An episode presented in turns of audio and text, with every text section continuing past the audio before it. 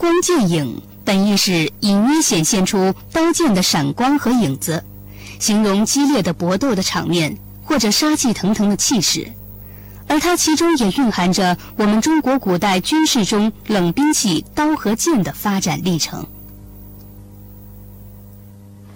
刀光剑影这个成语啊，实际上讲的是一种战斗的气氛。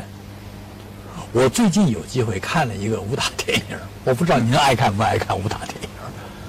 嗯，武侠小说、武打电影我都爱看，都爱看，好极了。我前些日子看了那个《英雄》，嗯，就张艺谋拍的那个《英雄》，有两段我的印象是非常深的。一个是李连杰和那个甄子丹在骑射里头用意念对打。第二段呢，就是紧跟着，呃，张曼玉和章子怡系一身红衣，在那个黄色的胡叶林呃胡杨林上面，那段打的漂亮极了。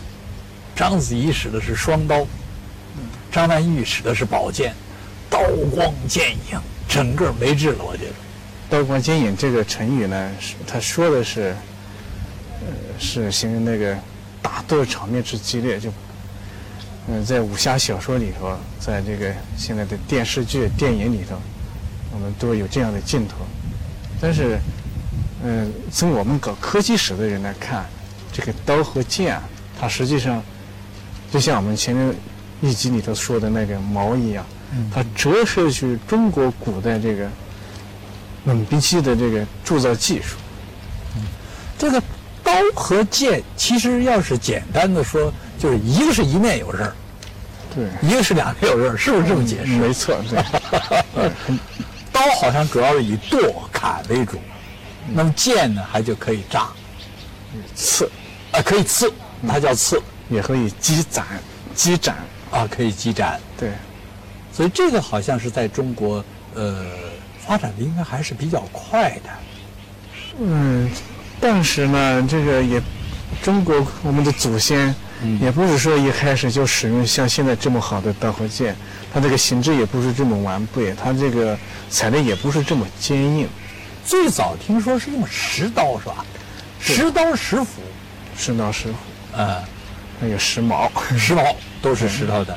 对，它也是一样的，就是你使用这个石刀作战的时候呢，就是部落部落发生部落战争的时候，在原始社会部落战争当中。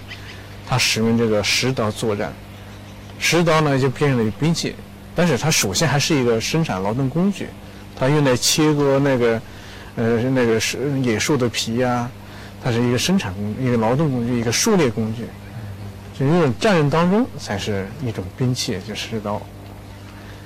但是剑呢，嗯，没有，没有说石头剑生产工具。啊，对，石头剑没有。哎，对，我听说好像。主要是随着后来，呃，科学技术越来越发达，青铜主要那时候还是铸铜啊，啊，铸铜那时候出来以后，使整个兵器的锋利程度，以及兵器的精巧程度，都是有了很大的进步，它才成了一个比较完美的，或者叫做比较完整的一个兵器，用在战争中。这种兵器，它用金属材料制作跟非金属材料制作，那是性能完全不一样。嗯，我们知道毫无发现最早在夏代的时候就已经有这个小铜刀了。嗯到了这个商代呢，已经发明了这种作战用的这种青铜大刀。嗯。有短柄的，也有长柄的。不过呢，这个这个刀呢，出土的很少，很少见。嗯。嗯，这个这个剑呢。这个青铜剑，我们说的最有名的叫做青铜剑。青铜剑，中国最早发现的是什么呢？是咱们这个北方草原地区，就少数民族使用的那种青铜短剑。哦，属于商代后期。嗯，作为军队广泛使用的武器装备，这个剑啊，比矛早。但是作为青铜的青铜冶铸的这个刀和剑来讲呢，这个刀呢比这个剑要早。有这么一个区别，分武器，青铜武器，刀比剑早，是不是这么意思？呃，不，作为那个，作为那个军队广泛使用的那种制式武器装备，这个剑比刀要早。咱们的出土文物里的最有名的，应当就是越王勾践的那把剑，是吧？那是非常的著名的了一个青铜剑。越王勾践剑于一九六五年在湖北江陵出土，剑身刻有鸟转铭文“越王勾践自作用剑”。剑保存非常完好，表面布有漂亮的菱形纹饰。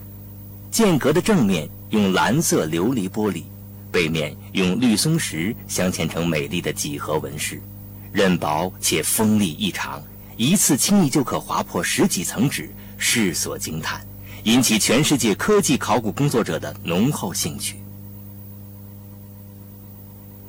东汉成书的《吴越春秋》和《越绝书》对吴越之剑多有记载。手镇沸扬，其华翠如芙蓉始出；观其光，浑浑如水之溢于塘；观其材，幻幻如冰室。这段文字描述了当时的剑的表面非常华丽，像出水芙蓉般夺人眼目，如冰魄一样沁人心魂。它的表面还有透明的玻璃态光泽，装饰性极强。沉睡千年而仍不见锈痕，可以说是剑中的极品。除了剑以外呢，还有一个兵器就是刀了。这个剑发展到一定的时候，好像是不如刀被应用的更广泛了。我不知道我这个说法对不对啊？好像主要是在砍和剁的这个能力上不如刀。对。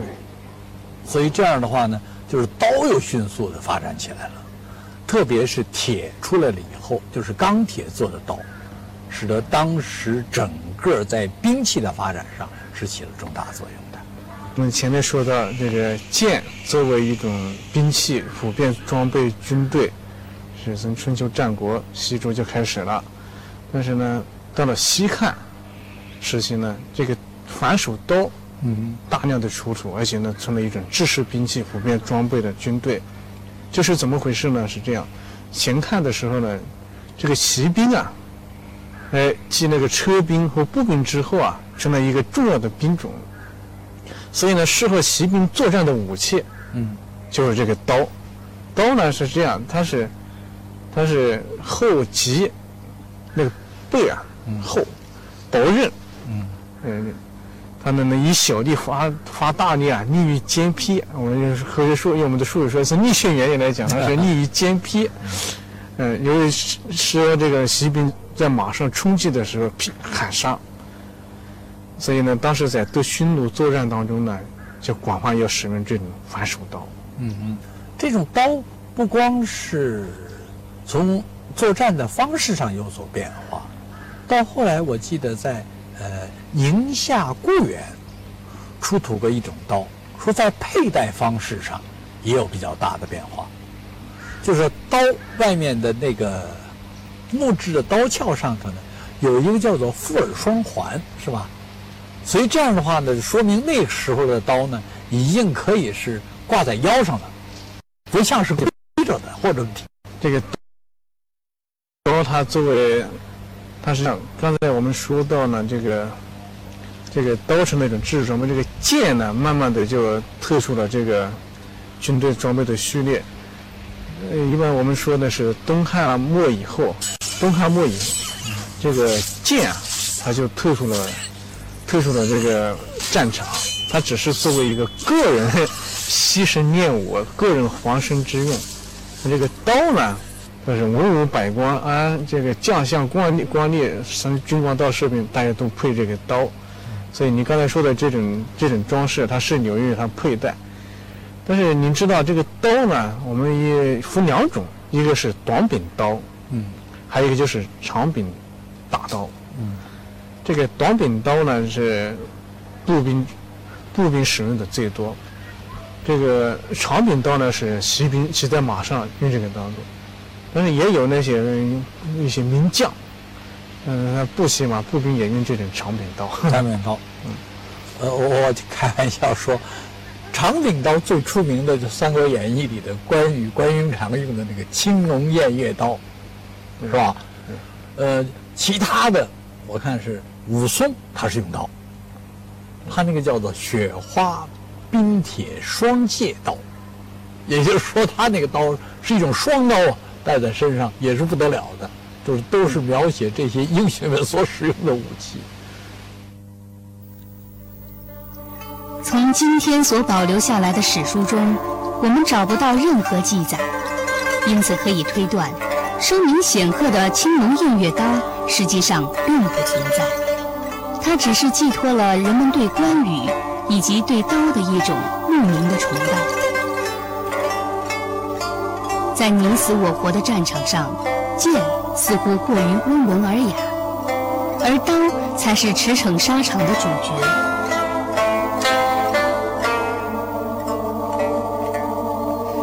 传说中的武器。也许是出于人们的想象，而真正的武器却必须出于制造。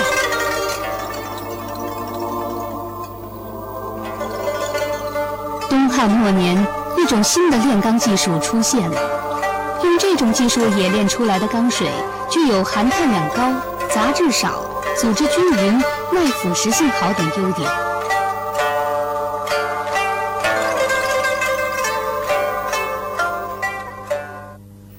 而今天还能看到这样的制作工艺的地方，也许只有北京的老字号宝刀横的刀剑制作车间了。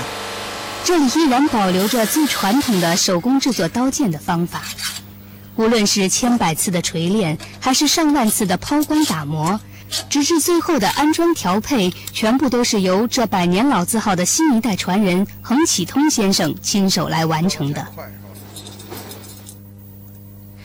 在宝刀衡的店铺里，横启通先生告诉我们说：“这特色刀剑，我现在就给你拿一个。你看，这个呢，这个从整体上看呢，这个是一个棍。有很多人呢，他都不知道这个传统文化了。这个这一根棍呢，里头呢，有体现了两个中国人这个传统的这种文化。一个呢，是这个棍本身。”是中国人说文明，文明在于哪儿呢？这个棍，这个棍里头有双刀。嗯，我们中国人说讲一刀毙命，实际上呢，这就是也是中国人的一个传统，说后发制人。看着这些着之圆滑、色之光彩、声之清冷、体之厚重、渐渐冷兵器，不难明白他为什么经历数代战火的洗礼而经久不衰的道理了。冷兵器逐渐的越来越少了，火药兵器越来越多了，于是刀和剑也都渐渐的退出历史舞台了。人家说开始的时候剑还可以算作文官的一个装饰用品带着，到刀和剑全都踢退出历史舞台的时候，他已经就被人都当做一个什么用处了呢？但是这个刀呢，随着这个火药火器，就是随着火器的这个大量的使使用和装备军队，这个刀，它也渐渐退出了这个历史舞台。但是呢，它也不是说就没有用了。这个刀和剑，你看我们现在这个民间那习武之风啊，那个舞刀弄剑啊，舞刀弄棍啊，这个刀剑还是有它的，它实际上是那一种健身的器材，而且呢，这个。把中国的武术也发展起来了呢，这是现代作用了。现代作用对。咱们说了天刀和剑了，在最后还得回到刀光剑影这个词上来。刀光剑影实际上啊，很多武打小说里头都愿意用这个词儿。它主要形容那种厮杀格斗的那么一种气氛和场面。这个是确确实实很容易。是打动读者的心，从电影上就打动观众观众的心。